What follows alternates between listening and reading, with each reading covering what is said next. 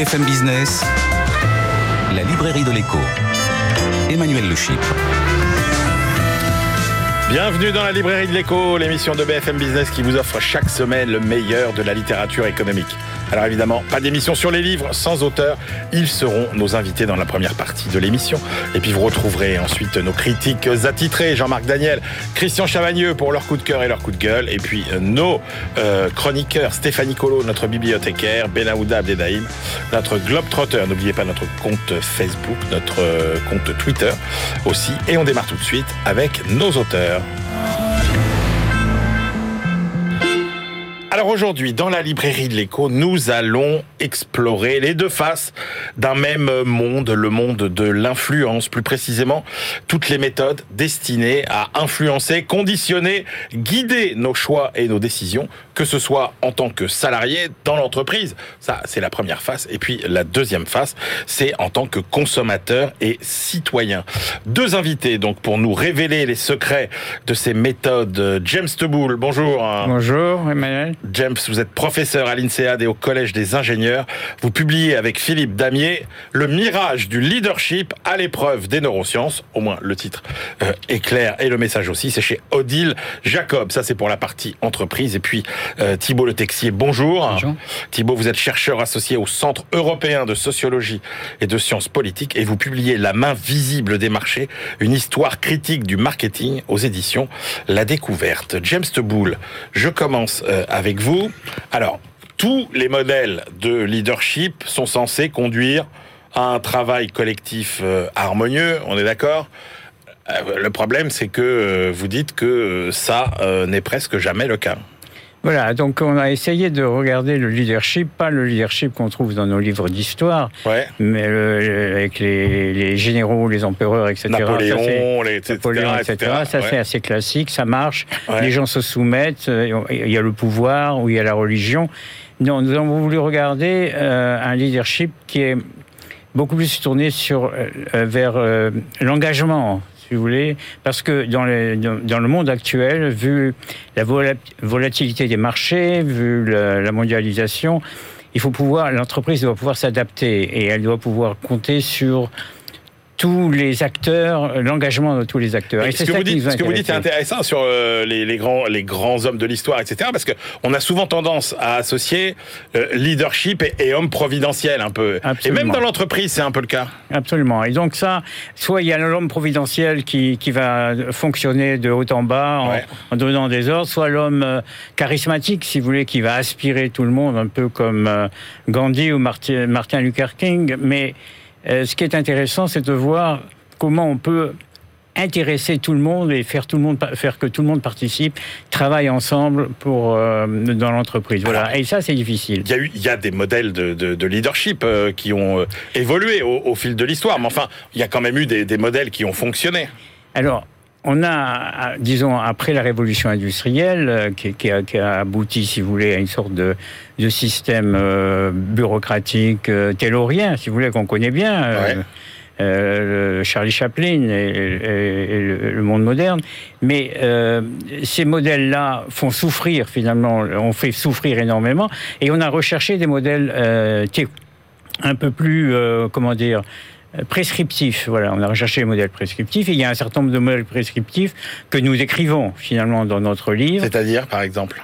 Ben, au début, on a dit c'est le- les traits de personnalité. Il faut que le manager soit euh, ait confiance en lui, que le manager soit grand même. Si vous voulez, euh, par exemple aux États-Unis, 60% des, des PDG mesurent plus d'un mètre 83. Si vous voulez, par rapport à la population qui mesure euh, dans, dans le pourcentage de 15%. Vous voyez, donc il y a, il y a- on- au début, on s'est intéressé à des caractéristiques personnelles. mais encore un peu dans le, dans le leader charismatique. et ça- et ça joue encore, bien sûr, Ouais. ça joue encore. Alors, vous- Et après, on a, si vous voulez, on a glissé vers les comportements, vers euh, et on a abouti à ce que nous appelons un, un leadership euh, apprenant, voilà. Donc, on a vu le modèle bureaucratique, taylorien, très, très vertical, en fait. Très vertical. ouais. Alors, ça a marché un temps, Ça marche encore, ça marche encore. et, et ça marche encore. Et ça fait énormément souffrir, bien sûr. Alors, ça fait souffrir, mais en même temps, euh, pourquoi ça fait souffrir? Parce que vous expliquez que finalement, on a des penchants naturels Alors, qui font qu'on est quand même assez rétif euh, à euh, ces formes de, de leadership Alors, d'un côté, ça fait souffrir parce que c'est très vertical, c'est très bureaucratique, Ouais. c'est très normé. Et de l'autre côté, ça correspond quand même à certains de nos penchants naturels. C'est-à-dire qu'au fond, euh, l'inertie, euh, faire le minimum, suivre, ses habitudes, euh, se soumettre en quelque sorte, etc. Donc il y, y a un certain nombre de choses qui facilitent euh, ce système-là. Donc euh, ça, j'en- on en parle, si vous voulez, dans une, dans une première partie. Alors le modèle euh, bureaucratique taylorien, bon, il a fait son temps. Après, vous dites, on est passé effectivement au modèle apprenant. Le modèle apprenant, c'est ce qu'on ce qu'on peut appeler le modèle Toyota. Oui, c'est voilà. C'est-à-dire, en gros, on a euh, à la fois une vision de long terme, euh, on a un leadership euh, où on essaye de motiver davantage les salariés, et puis euh, on essaye de développer une culture de la collaboration et de l'apprentissage. Tout à fait. Et donc il y a le style, ferme le style. Le leader doit servir d'exemple et doit aussi euh, donner du pouvoir d'agir, en quelque sorte. Arriver à libérer du pouvoir d'agir pour que pour que que, que les, les, les acteurs puissent travailler ensemble. Et ça, ça a marché. Alors, ça, ça marche pas très, ça marche difficilement. Pourquoi? Parce que on oublie euh, l'acteur humain. Ouais. Et l'humain, le problème de l'humain, c'est qu'il est, comment dire, un petit peu déformé sur les bords, quoi. on a quelques biais. Ouais. Euh, le premier, euh, et on a quelques tendances lourdes, comme par exemple le fait que on est essentiellement des êtres émotionnels.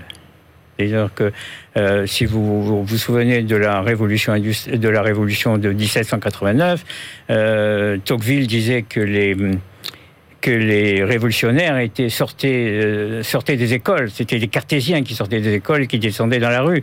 Et il y avait le culte de la raison, etc. Donc on a longtemps estimé, on estime, si vous voulez, que la raison doit dominer les passions, mais en fait, dans la réalité, on est, on est énormément dépendant des, des émotions et que finalement le, le, le rationnel dépend des émotions et en sorte posé sur les émotions et un peu comme le glaçage d'un gâteau. Vous voyez, il y a le, le glaçage, c'est le rationnel, mais dessous, le gâteau, c'est les émotions.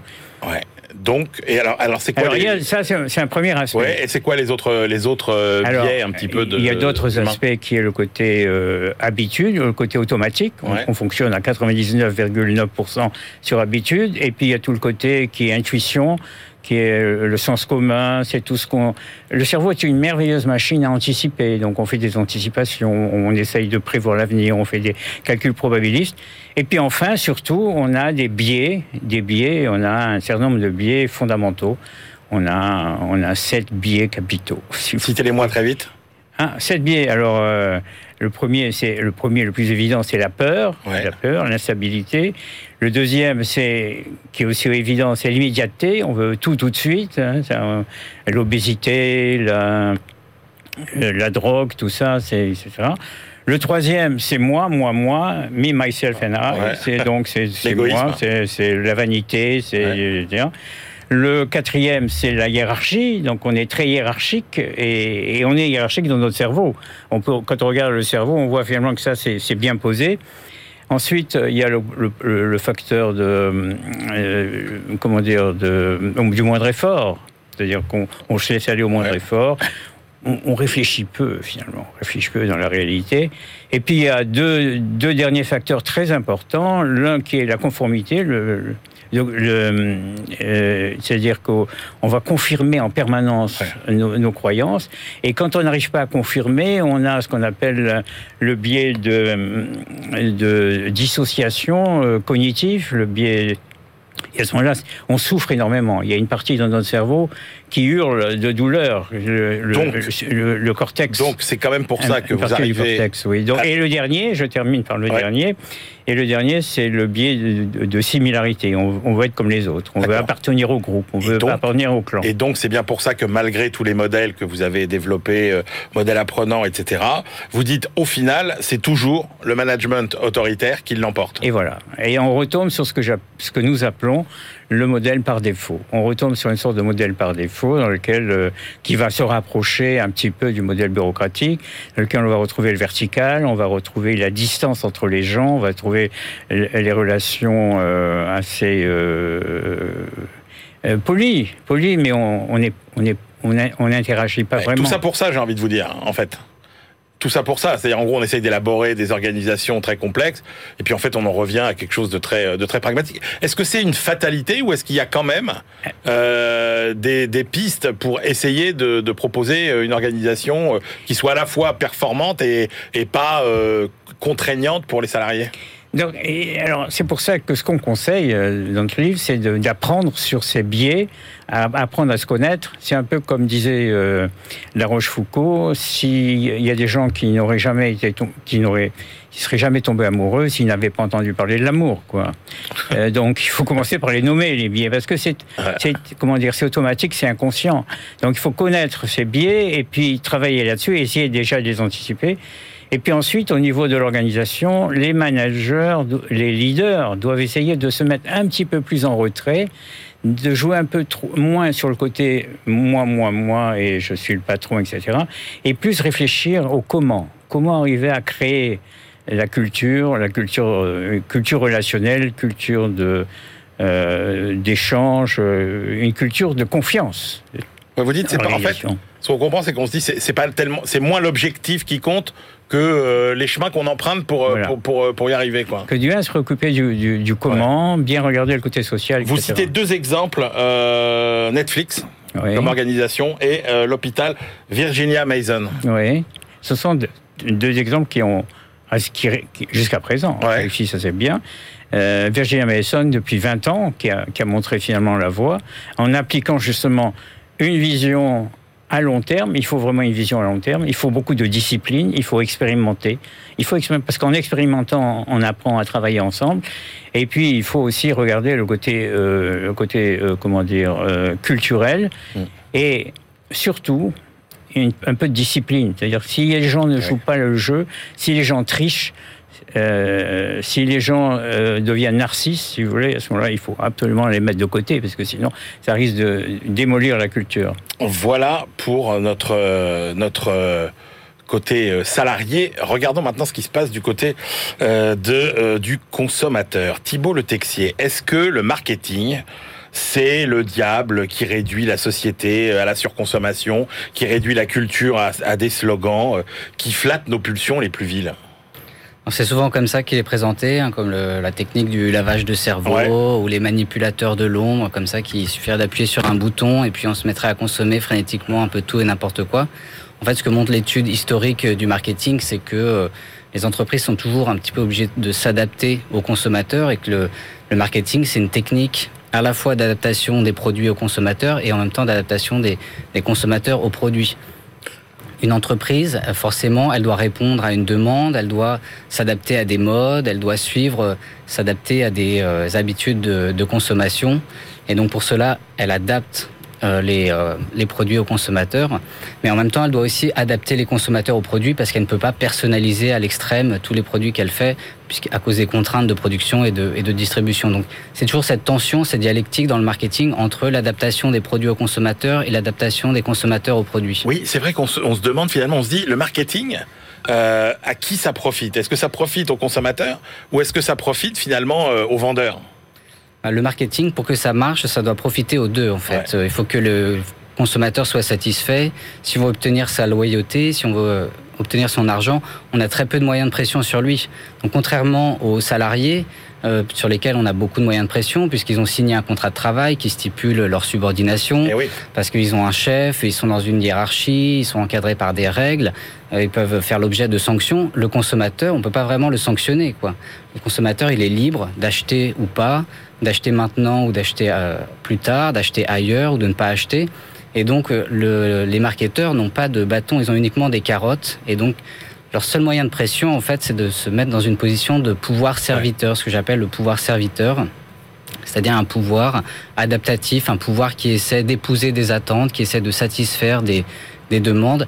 Euh, et pour cela, euh, il faut euh, déployer de nombreux, de nombreux instruments d'études des vous, consommateurs. Vous, vous, accordez au marketing quand même ces quartiers de noblesse, c'est-à-dire que vous dites le marketing, c'est beaucoup plus qu'un parasite comparable à la publicité. C'est autre chose que la publicité, le marketing. vous dites, alors d'abord, c'est un art de gérer les consommateurs conçu par des théoriciens du management.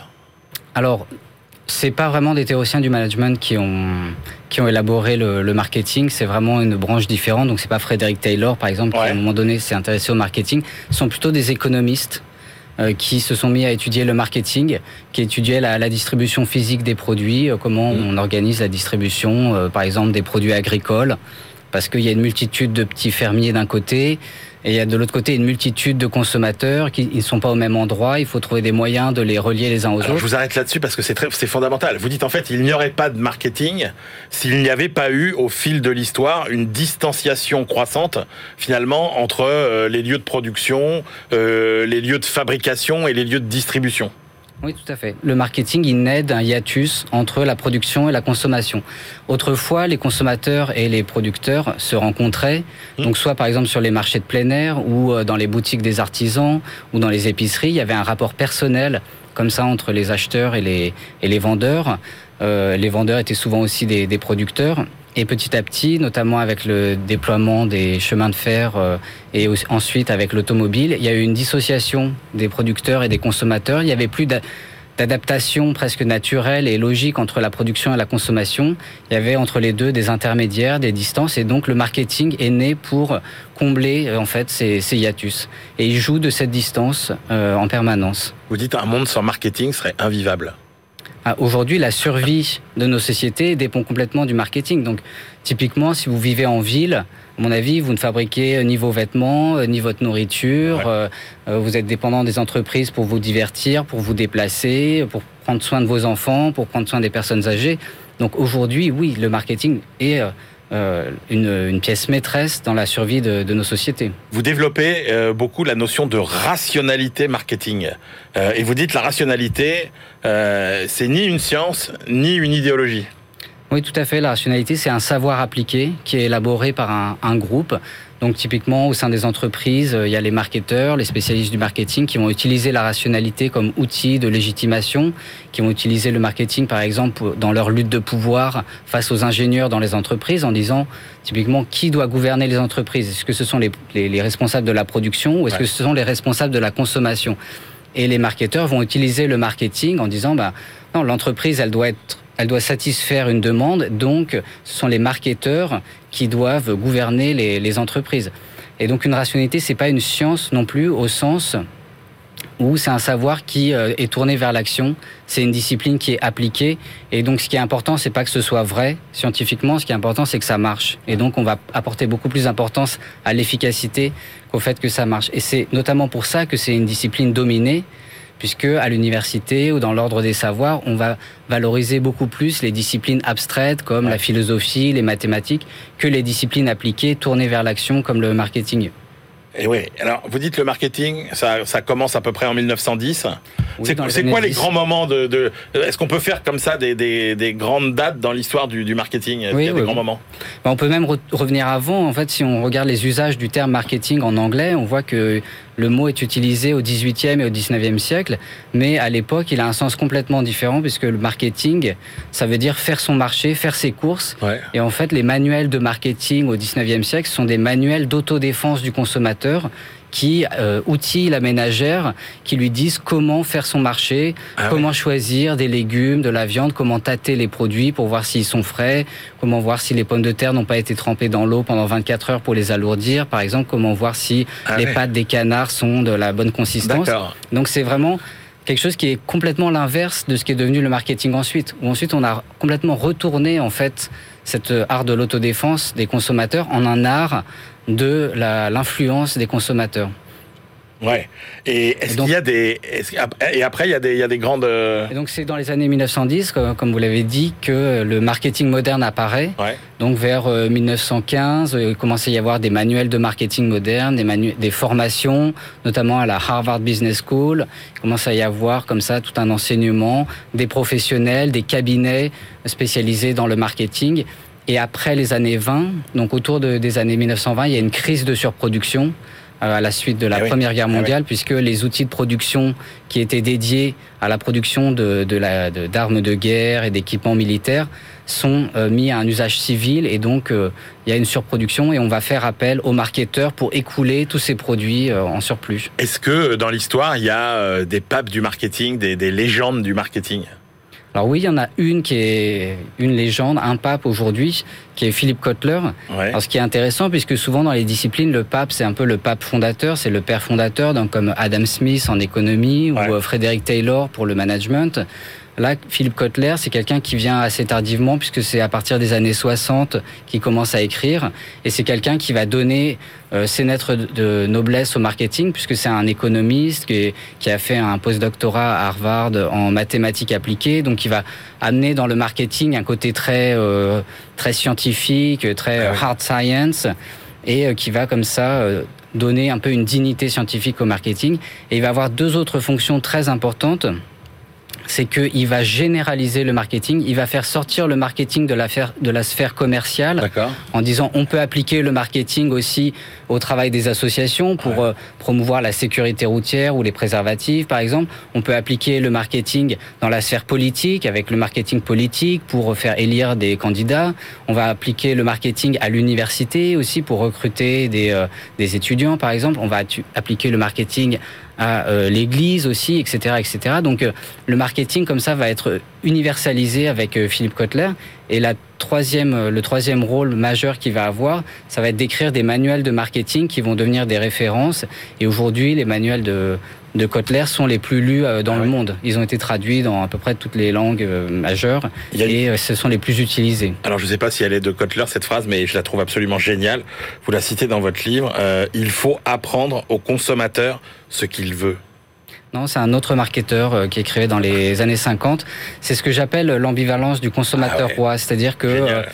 Il faut guider le consommateur, mais il faut l'amener là où il veut aller. On, peut le, conduire, mais on peut pas l'amener n'importe où. Il faut toujours épouser euh, l'existant. Donc typiquement, ce que disait par exemple Edward Bernays, qui est un, des pères des, des relations publiques, c'est que euh, si vous faites une campagne euh, pour euh, la réduction des peines de prison, vous Ouais. n'allez pas la faire en pleine vague de criminalité. Il faut s'adapter à un contexte, il faut prendre en compte euh, un état de l'opinion publique. Vous pouvez pas forcer les gens à croire certaines choses. Il faut les prendre en compte, cet état de l'opinion. Alors Thibault Le Texier, forcément, euh, la révolution technologique, Internet, les réseaux sociaux, la surabondance de données, tout ça, ça, ça, forcément, ça doit révolutionner le marketing. Alors oui et non, puisque euh, le marketing, en fait, a- dont les bases ont été posées dans les années 1910, a assez peu évolué. C'est-à-dire que c'est toujours la même logique. Si on lit des manuels de marketing des années 1910, on n'est pas dépaysé aujourd'hui. Mais d'un autre côté, évidemment, Internet a complètement bouleversé les méthodes d'étude des consommateurs, donc avec le big data marketing aujourd'hui qui est vraiment euh, un secteur de recherche euh, extrêmement euh, vigoureux et qui dans lequel il y a énormément d'investissements.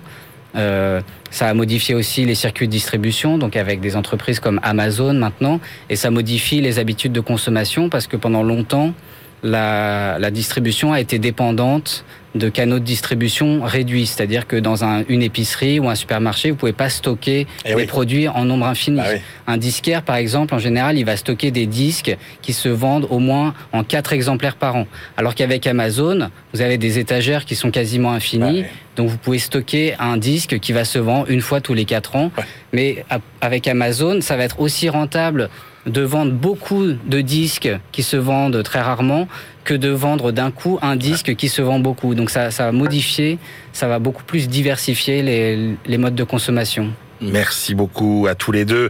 Thibault Le Texier, la main invisible des marchés. Visible. Pardon. Justement. Oh là là, le lapsus. Bah oui, il fallait que je le fasse à un moment ou à un autre. Donc, la main visible, bien sûr, des marchés, une histoire critique du marketing, et puis euh, le livre de James Teboul et Philippe Damier, Le mirage du leadership à l'épreuve des neurosciences. C'est publié chez Odile Jacob. On se retrouve tout de suite pour la deuxième partie de l'émission. BFM Business, la librairie de l'écho. Emmanuel Le Chypre.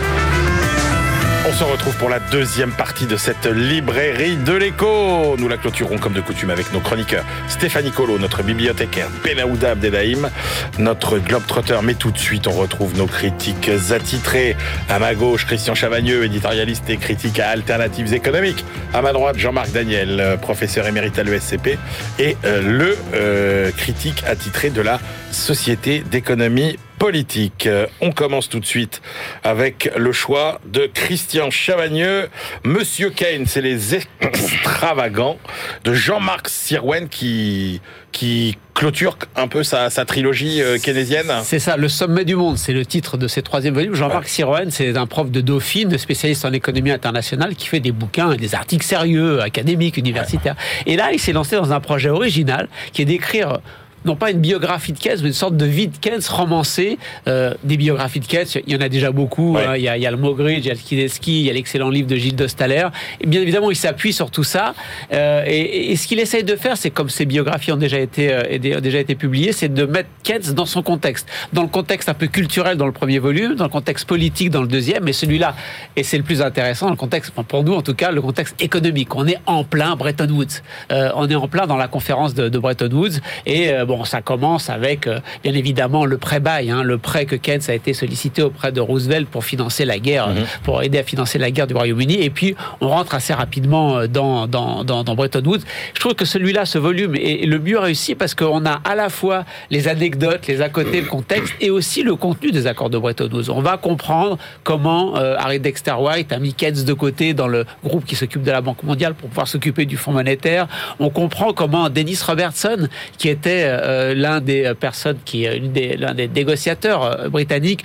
On ne sait pas trop si c'est parce qu'il aimait bien le négociateur américain ou si c'est parce qu'il en voulait à Keynes, qui était quand même d'une stature intellectuelle un peu plus haute que tout le monde et qu'il faisait sentir aux gens qui travaillaient avec lui par vengeance. il a accepté que le dollar soit inscrit comme la monnaie de référence du système monétaire international d'après-guerre. Donc on a tout, tout le fond, hein, on a la proposition de Bancor de Keynes, on a tout le fond de ce qui fait Bretton Woods et en même temps on a toutes les anecdotes et toutes les à côté qui donnent le qui donnent le, l'intérêt et le truc du, bouquin. Hein. Et euh, on va passer beaucoup de temps avec Harry Dexter White, qui est le négociateur mm. américain, dont on se doutait déjà aux États-Unis après-guerre, mais avec la chute de Berlin, du mur de Berlin, on va en avoir la confirmation. C'était un espion soviétique.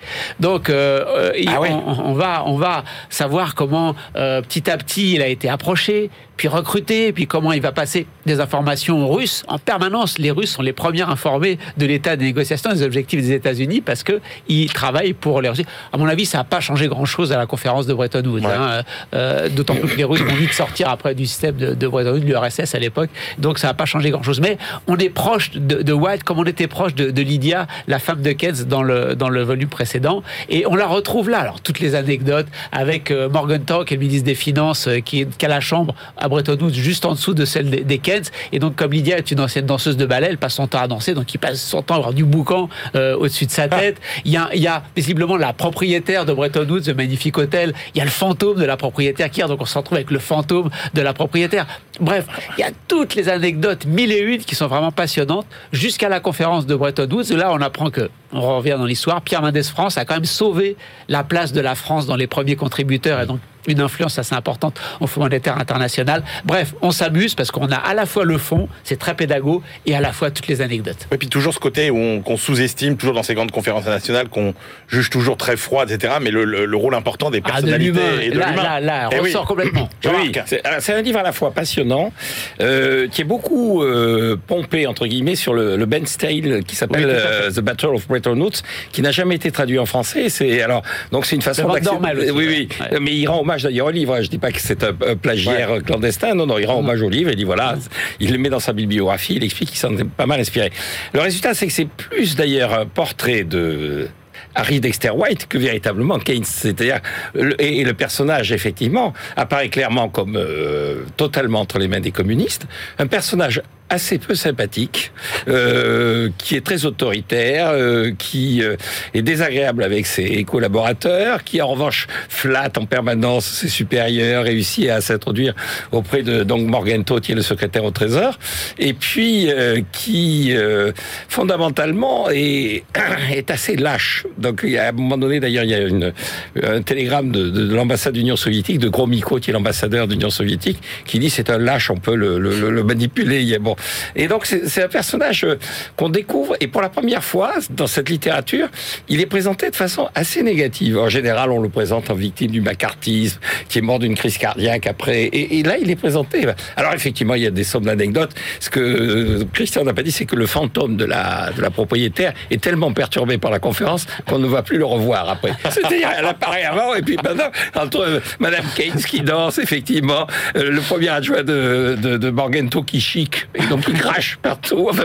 et donc, il, ça, ces descriptions sont effectivement très bien écrites ouais. et euh, qui rendent le livre à la fois passionnant et euh, extrêmement instructif. Bon. Et il faut, il faut préciser que Roosevelt, par deux fois, on lui a dit que, on lui a dit que Dexter White était un espion et par deux fois, il l'a pas cru. Ouais, ouais. C'est fou ça, hein c'est pas la première fois dans l'histoire où euh, les, on, on, ne croit pas les, les, les, les, les espions. Euh, Jean-Marc, vous, bah, euh, vous avez choisi aussi un livre d'histoire, La rupture, point d'interrogation, la Grande Guerre, l'Europe et le XXe siècle, dans la collection qu'on affectionne tant de l'histoire économique et financière de la France. Oui, alors c'est effectivement une œuvre euh, d'ouvrage collectif. Ouais. Le, le, le, personnage un peu clé, c'est Pierre-Cyril Aucoeur, qu'on connaît, qui est un historien de l'économie à la fois connu et reconnu. Et peut-être que dans le titre, le point le plus important, c'est le point d'interrogation. Parce que la question, c'est est-ce qu'il y a eu une vraie rupture? C'est-à-dire quand même la guerre, la Première Guerre mondiale a, a quand même secoué l'Europe. Hein, le, le, thème s'est centré sur l'Europe et plus particulièrement sur la France. Ou est-ce qu'il y avait des tendances lourdes qui étaient là? Et alors, ils ont un jugement assez équilibré. Ils disent incontestablement, il y a eu des ruptures. Euh, L'inflation est un exemple même de cette rupture. Hein, la période qui va de 1914 à 1990, il y a un peu une forme de retour vers une économie plus proche de celle du 19e siècle. Il y a eu que 10 ans où il n'y a pas eu d'inflation et tout le reste du temps, il y a eu des taux d'inflation quelquefois de chiffres. Ils disent bien qu'il y a quand même eu une croissance cassée après la Première Guerre mondiale et puis après les 30 glorieuses qui ont fait un effet de rattrapage. Mais et puis la mondialisation aussi. Il y a alors en partie, ils sont pas ils insistent sur le fait que l'État est intervenu avec une légitimité renforcée par la guerre par l'aspect politique au travers du succès de l'URSS, succès qui était euh, fantasmé pour beaucoup, mais en fait qui était quand même qui justifiait. Donc la planification a été un maître mot des conséquences de la, la Première Guerre mondiale. Alors ce que j'ai trouvé le plus intéressant dans ce, alors, je vais pas hiérarchiser, distribuer des bons points, l'introduction puis l'article de Pierre-Cyril Aucoeur, effectivement de très très bon niveau, et puis il y a un article sur la démographie oui. avec tout un tas de considérations sur le, le nombre de mariés à 50 ans dans une génération en fonction de son positionnement ah ouais. dans l'histoire, tout un tas d'informations y compris par pays, donc il compare plusieurs pays. C'est à la fois assez nouveau et assez original, et assez bien analysé. Il, il essaie de comprendre l'auteur, pourquoi on en est arrivé là. Donc c'est un livre, alors effectivement, c'est pas un roman, il y a moins d'anecdotes que dans le livre ouais. précédent, mais euh, c'est un livre qui mérite le détour. Christian Chavagneux, oui, la collection. Oui, tout à fait, c'est plus universitaire hein, que, que, le bouquin de Jean-Marc Siroën. Les, les, les, quatre sont quatre économistes, sociologues, historiques très connus. Il n'y a pas, pas que Pierre-Cyril Lecoeur, mais c'est vrai que le premier papier, euh, très long de Pierre-Cyril Lecoeur, est vraiment, vraiment intéressant. La, la, question qui a été posée en fait à tous les contributeurs, c'est euh, la guerre de 14, bien sûr, ça a changé des choses, mais est-ce qu'il n'y a pas une influence de moyen long terme, voire de très long terme jusqu'à aujourd'hui même? Est-ce qu'on ne peut pas dire que quelque part, on est encore les héritiers de la guerre de 14 Bon, euh, plus ou moins, les auteurs disent euh, oui, mais enfin plutôt non. Il y a que Pierre Cyril Lecoeur qui essaie vraiment de tirer euh, ouais. le truc le, le, plus loin possible. Par contre, il nous dit bien les ruptures. Avant, après la guerre de 14, il y aura moins de croissance en France. Il y aura plus d'inflation, il y aura plus de dépenses publiques, il y aura moins de place pour les marchés financiers, plus pour les banques. Donc, il nous analyse ça de manière vraiment très très précise. C'est un excellent papier. Mais je suis d'accord avec Jean-Marc, les autres papiers sont très bons aussi. Euh, il y a un papier sur la structure des entreprises qui nous dit en gros, la France n'avait pas de grandes entreprises avant 14, elle n'aura pas de grandes entreprises après 14. On va rester un nain euh, dans l'après-guerre. Euh, il y a un papier sur la démographie. Alors, c'est, le papier sur la démographie m'a beaucoup intéressé aussi. Bien sûr, il y a le nombre de morts qu'on peut comparer, etc. Mais il nous dit aussi, regardez, généralement dans les conflits, il y avait plus de morts du fait des maladies autour des soldats qui étaient dans les conflits que dans les conflits ah même. Et avec les progrès de la médecine, 14-18 et la première guerre dans laquelle il y a plus de morts dans les conflits qu'à côté des conflits à cause des pandémies. Effectivement, il y a cette information originale qui consiste à regarder euh, les différentes régions françaises et le nombre de morts hommes dans chaque région. Et dans les régions où il y a le plus de morts hommes, on s'aperçoit que ceux qui restent sont, ont, ont bénéficié, on peut dire, d'un marché du mariage beaucoup plus ouvert. Il va y avoir de, euh, de, de, de l'ascension sociale beaucoup plus forte. Ils vont se marier plus haut que leur niveau parce ah qu'on manque d'hommes, en fait. Ah ouais. Et donc, il y a des choses originales comme ça. Et la fin est absolument, enfin, c'est, c'est pas le dernier article, mais il y a un article qui, qui me semble montre que les contemporains ont déjà, les André Siegfried, les Paul Valéry, ont déjà compris ce qui se passe. Et ils disent vraiment, va y avoir une influence de long terme de ce premier conflit. C'est qu'il euh, il y a un déplacement de puissance, comme ils disent. L'Europe, en fait, vient de perdre son hégémonie sur le monde. Et ça va passer aux États-Unis. En tout cas, l'Europe est foutue, entre guillemets. Elle va perdre sa domination du monde. Et ça, les contemporains le comprennent tout de suite. Quand on le relit aujourd'hui, c'est assez fascinant. Ah ouais. Le déclin européen commence euh, En 14-18. à ce moment-là. Merci beaucoup à tous les deux. Et ben on reste, tiens, dans euh, l'histoire et c'est Stéphanie Colo qui nous emmène euh, aux États-Unis en 1979. BFM Business, la librairie de l'écho. Les livres d'hier et de demain. Bonjour Stéphanie. Bonjour Emmanuel. Allez Stéphanie, euh, notre machine à voyager dans le temps s'arrête cette année. S'arrête cette année. Cette S'arrête semaine. cette semaine en 1979. Exactement, le 15 juillet 1979, euh, avec un discours, celui de Jimmy Carter, président américain de 77 à 81, dans cette euh, allocution télévisée intitulée La crise de confiance. Jimmy Carter dénonce la crise de la société euh, américaine et app- appelle à repenser la société de consommation. Euh, un discours qui est aussi parfois appelé le discours du malaise par la presse de l'époque. Bon, rappelez-nous quand pourquoi. même qui est Jimmy Carter. Alors quelques mots d'abord, officier de marine, il prend la succession de son père à 29 ans à la tête de la euh, plantation de cacahuètes Eh euh, familiale en Géorgie. Il se lance dans la politique euh, locale et devient sénateur de Géorgie pour le Parti démocrate en 63, puis gouverneur de son État en 1971 et cinq ans plus tard, il bat de justesse Gerald Ford à l'élection euh, présidentielle. Alors, dans quel contexte est-ce qu'il prononce ce discours sur euh, le, le malaise de la société américaine? Alors, on est en 1979 aux États-Unis. Le pays connaît un taux de chômage et un niveau d'inflation euh, record. On est en plein euh, second euh, choc pétrolier. Le prix du baril est multiplié par 2,7 entre le milieu des années, euh, entre le milieu de 1978 et 1981. Dans son allocution, Carter appelle les Américains à un engagement historique en faveur du développement des énergies alternatives afin de mettre un terme à leur dépendance euh, à l'égard du pétrole étranger. Mais il va plus loin euh, en évoquant une crise de confiance dont souffriraient les Américains. Et alors, c'est quoi cette crise de, confiance Puisque apparemment la crise n'est pas que une crise euh, de l'énergie et du pouvoir d'achat. Effectivement, en fait, il dit qu'il parle d'une crise de confiance en l'avenir qui menace de détruire le tissu social et politique de la société américaine. Il dit trop d'entre nous ont tendance à cultiver le laisser-aller et la consommation. L'identité humaine n'est plus définie par ce que l'on fait, mais par ce que l'on possède. Cependant, nous avons découvert que posséder des choses et consommer ne satisfait pas notre désir de sens. Nous avons appris que l'accumulation de biens matériels ne peut combler le vide d'existence sans confiance ni but. Sans confiance ni but. Voilà, c'est bien là que le, bas blesse, hein, selon Carter, qui ajoute que pour la première fois dans l'histoire du pays, le peuple américain entrevoit que les cinq prochaines années euh, seront pires que les cinq années passées. La productivité est en baisse, la volonté d'épargner euh, euh, a, chuté aussi par rapport aux autres pays occidentaux. Et il appelle donc son peuple à renoncer au consumérisme, à se lancer dans la bataille de l'énergie. Et c'est, selon lui, une opportunité de repenser l'avenir de la nation et de moins dépendre également euh, de, du pétrole du Golfe euh, Persique. Un discours euh, très sombre, donc, qui lui a coûté sans doute euh, sa non-réélection, puisqu'il ne fera qu'un mandat. Euh, le peuple américain aura préféré Reagan en 81 et son discours un peu plus optimiste. Et oui, qu'un mandat, il y a eu l'affaire des otages de, Té- de Téhéran De aussi. Téhéran.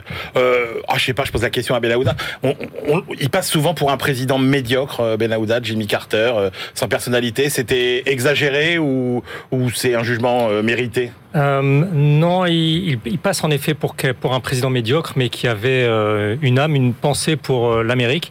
Surtout, ce qui, ce qui est frappant, c'est qu'en relisant cette, cette période-là, l'argument économique central de, son, de sa défaite, ce ne sont pas, ce n'est pas son discours négatif sur le consumérisme ou, ou l'Iran, c'est l'inflation qui lui a coûté sa présidence. Ouais. Et c'est la crainte actuelle de Joe Biden, c'est de revivre le scénario de Jimmy Carter. Merci beaucoup Stéphanie. On se retrouve tout de suite donc avec Belaouda Abdelhaim, notre globe-trotter évidemment.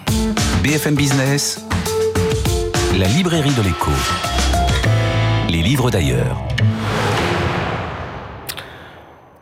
Cher Benahouda, on commence notre tour du monde hebdomadaire par cette étude sur euh, eh bien, ceux qui euh, ne veulent pas s'arrêter de travailler malgré la maladie. La culpabilité comme moteur du présentéisme, c'est une recherche de deux universitaires euh, d'école de gestion en Allemagne, publiée par une revue académique sur le comportement organisationnel, ça existe.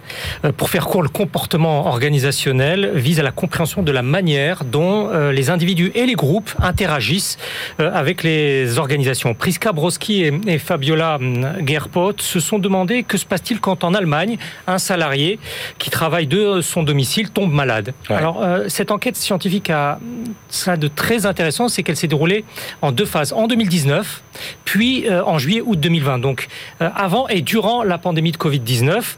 Le premier cas a été détecté, en Allemagne euh, fin janvier 2020. Euh, selon les conclusions, en à peine six mois, le Covid-19 a modifié du tout au tout les approches. Ah ouais. Alors auparavant, le présentéisme euh, voulait que l'on se rende au bureau même malade. Euh, et y compris si on se savait contagieux, parce que dans cette logique, euh, il faut se montrer pour ne pas se faire remarquer négativement. Mais depuis le Covid, un sentiment de culpabilité a pris le dessus sur le présentéisme, car cette fois, c'est d'être allé malade au, au travail, Eh oui. euh, en se sachant euh, infecté, qui fait courir le risque de se faire remarquer négativement Ouais. auprès de l'employeur. Le paradoxe, toujours d'après euh, cette recherche allemande, c'est que les employés passés au télétravail euh, en mode constant, normal, sont davantage susceptibles de continuer à travailler de chez eux, y compris lorsqu'ils sont malades. Que ce soit du Covid ou d'une autre affection d'ailleurs, la doctrine qui s'est imposée est de rester en ligne au maximum, en fait, un présentéisme à distance. Euh, même si ce, tra- ce télétravail sous santé euh, diminué, euh, une bonne part des salariés allemands interrogés se montrent conscients du fait que euh, cela puisse altérer leur rétablissement. Et au-delà de ça, euh, ce présentéisme à distance altère la productivité du salarié. Les deux chercheuses estiment qu'il revient à l'entreprise maintenant d'instaurer une politique claire de ressources humaines qui amène à bannir ce comportement Eh oui. à la fois pour la santé de l'employé et à la fois pour euh, la productivité.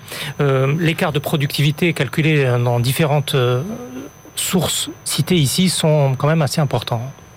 Les liens restent attachés. Que se passe-t-il quand les engagements ne sont pas tenus en matière d'aide publique, Benahouda Alors l'aide publique au développement, euh, l'APD n'est pas désintéressée en soi, cela ne peut euh, étonner que les plus naïfs.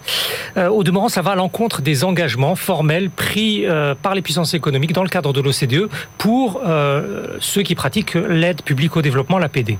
La démonstration est apportée par ce document publié par Eurodad. Eurodad, c'est un réseau d'organisations non gouvernementales spécialisées dans le financement du développement. D'accord. Euh, les expertes, une britannique et une, espagnole, ont travaillé avec euh, les apports de différents spécialistes euh, de l'OCDE, donc euh, des, sources de première main, et il en ressort que plus de la moitié de cette aide vers le sud, sous forme de contrats de biens euh, ou de services, euh, est versée sous condition que ce soit une des entreprises euh, du pays aidant qui récupère euh, au final le contrat. Mhm. Euh, Dans ce travail approfondi, on constate beaucoup que les appels d'offres euh, pour construire un réseau d'eau, un équipement sportif, euh, une route euh, ne sont ouverts en fait que de nom. Ouais. Euh, si l'on prend les membres du G7, alors il existe euh, quand même de très grandes différences. Euh, en arrondissant, les Britanniques et les Américains, pour eux, la doctrine est claire. Ils sont dans un rapport de 90%. Le contrat est pour nos entreprises. Ah oui, d'accord.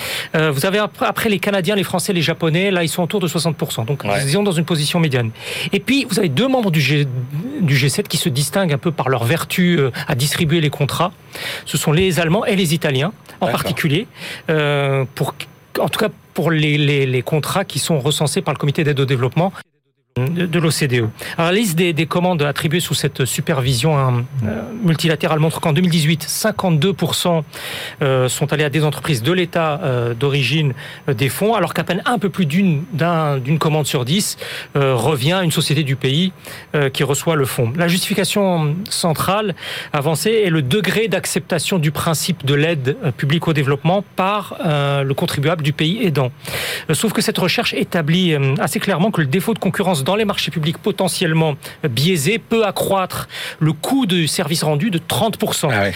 Ça revient donc à dire au fond que ce qui fait les affaires d'une entreprise grâce à son drapeau lèse à la fois le contribuable du, de son pays, mais aussi les citoyens de l'État euh, qui reçoit cette aide. Et on termine avec euh, le comportement philanthropique des patrimoines ultra élevés. Autrement dit, les ultra riches et la philanthropie. Oui, alors c'est une publication par WealthX qui n'est pas une ONG, loin de là même. C'est une fintech new-yorkaise.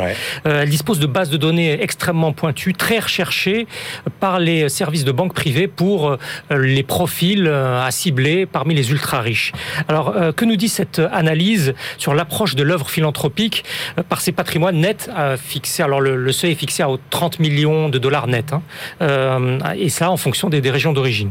Il y a une similarité qu'il partage euh, globalement, la, progression des montants donnés ces cinq dernières années par ces ultra-riches s'avère substantielle, euh, mais à un rythme inférieur à celle de leur patrimoine. Euh, la générosité des ultra-riches, toutefois, augmente plus vite que celle des riches tout court. Euh, les Asiatiques, euh, dans ce tableau, restent nettement en retrait des Nord-Américains et des euh, Européens. En Asie, les montants donnés ont atteint en 2020 21 milliards et demi de dollars. Mhm. En Europe, ce sont 52 milliards. Et en Amérique du Nord, on est pratiquement à 91 milliards de ah dollars, ce qui fait que l'Amérique du Nord compte pour presque 52% du total mondial. Autre information à relever, alors même que l'Asie compte en proportion davantage d'ultra riches que l'Europe, dans ce segment de population extrêmement resserré, bien entendu, la richesse moyenne se révèle 15% supérieure chez les asiatiques. Oh, on a quelques explications avancées. Euh, les patrimoines exceptionnels euh, en Asie sont détenus par des personnes moins âgées qu'en Occident. Euh, or, des travaux académiques ont montré que le goût pour la philanthropie croît à mesure que l'on avance en âge et puis qu'on sera trop proche de l'échéance finale, si je puis dire. Même si l'écart n'est plus en fait très élevé, un ultra riche en Asie c'est 60 ans en moyenne, un Européen 64, un Nord-Américain c'est 68. Le Nord-Américain est souvent plus autodidacte que l'Européen au passage lorsqu'on voit euh, ce, rapport. Ce qui fait toutefois qu'il commence à y avoir un début de rattrapage mhm. philanthropique euh, en Asie. Par ailleurs, il y a une forme de constante que l'on retrouve vraiment dans les trois zones. Euh, le thème de prédilection, c'est l'éducation. L'éducation avec des nuances. Là où les Américains, les Nord-Américains privilégient l'enseignement supérieur, les fondations des, méga-universités ultra dotées, les Asiatiques s'intéressent d'abord, eux, à l'amélioration de l'éducation de base, ce qui est aussi une question de modèle politique, social et même culturel. Merci beaucoup, Benahouda. Allez, c'est l'heure de nos ultimes choix. BFM Business, la librairie de l'écho. Les livres de la dernière minute. Jean-Marc Daniel, quelle est votre euh, dernière sélection pour aujourd'hui? Alors je vais me faire gronder parce que c'est un livre de euh, politique. Ah, mais, il n'en fait qu'à sa tête, ah Jean-Marc. oui, enfin, bon, alors, mais de qualité. C'est le, dernier livre de Chloé Morin. Chloé Morin est quelqu'un qu'on connaît bien parce qu'elle intervient assez souvent dans les médias. sur, nous euh, l'avons invité déjà, la librairie. Absolument, absolument. Et donc, elle sort un livre qui s'appelle On a les politiques qu'on mérite, qui est un peu sa vision à quelques semaines de l'élection présidentielle du champ politique actuel, où effectivement, il dit que finalement, on est très critique sur nos hommes politiques, mais on n'a qu'à s'en prendre à nous-mêmes. Alors, il y a des interviews, il y a des papiers, c'est un peu un florilège de ce qu'elle a écrit ou raconté sur les derniers mois. C'est euh, passionnant. Son précédent livre, c'était un peu On a les fonctionnaires qu'on mérite. Oui, absolument. Christian Chavagneux, votre dernier livre pour aujourd'hui. Les économistes qu'on mérite aussi. Moi, je reste dans. Euh, puis on a les journalistes qu'on mérite. voilà, on peut se mettre dedans. Moi, je reste dans la veine historique, puisque c'est un autre euh, livre du Comité pour l'histoire économique et financière de la France, cette fois, qui est consacré aux dynamiques économiques de la Révolution ah, française. Alors, on pourrait se dire que pratiquement deux siècles et demi après la Révolution, il n'y a plus rien à raconter sur le plan économique. Ben si, il y a encore plein de choses. C'est un très épais volume. Il y a eu d'abord une approche qui consistait à dire est-ce que c'est rupture ou continuité Puis après, ça s'est resserré les, les, historiens économistes en disant est-ce que ça a changé la forme du capitalisme français ou pas? Et là, on descend encore, on va au niveau des secteurs, le cadastre, les mines, la métallurgie, le transport, évidemment les assignats et tout ça. Et euh, au niveau des acteurs, dans quelle mesure ils ont réussi à s'adapter euh, au changement qu'a représenté la Révolution française? Dans quelle mesure la façon dont ils se sont adaptés a changé la Révolution française? Voilà, au niveau du, du secteur, au niveau plus bas possible. Et là, bien évidemment, la conclusion, c'est toujours que bah, ça dépend et que la Révolution, la dynamique économique économique de la Révolution française n'a pas été la même dans chaque partie de la France. Merci Christian. Allez, moi je termine avec ce, cet ouvrage assez original, Géopolitique du luxe. C'est par Bruno Lavagna, c'est aux éditions Erol. Voilà euh, une approche originale du secteur euh, du luxe et de la géopolitique pour montrer à quel point euh, le luxe est devenu un acteur à travers son soft power de des relations internationales. 40 fiches documentées pour cerner les enjeux et les défis de ce secteur. Voilà, c'est la fin de cette librairie de l'écho. On se retrouve la semaine prochaine. Et d'ici là, Évidemment. Bonne lecture.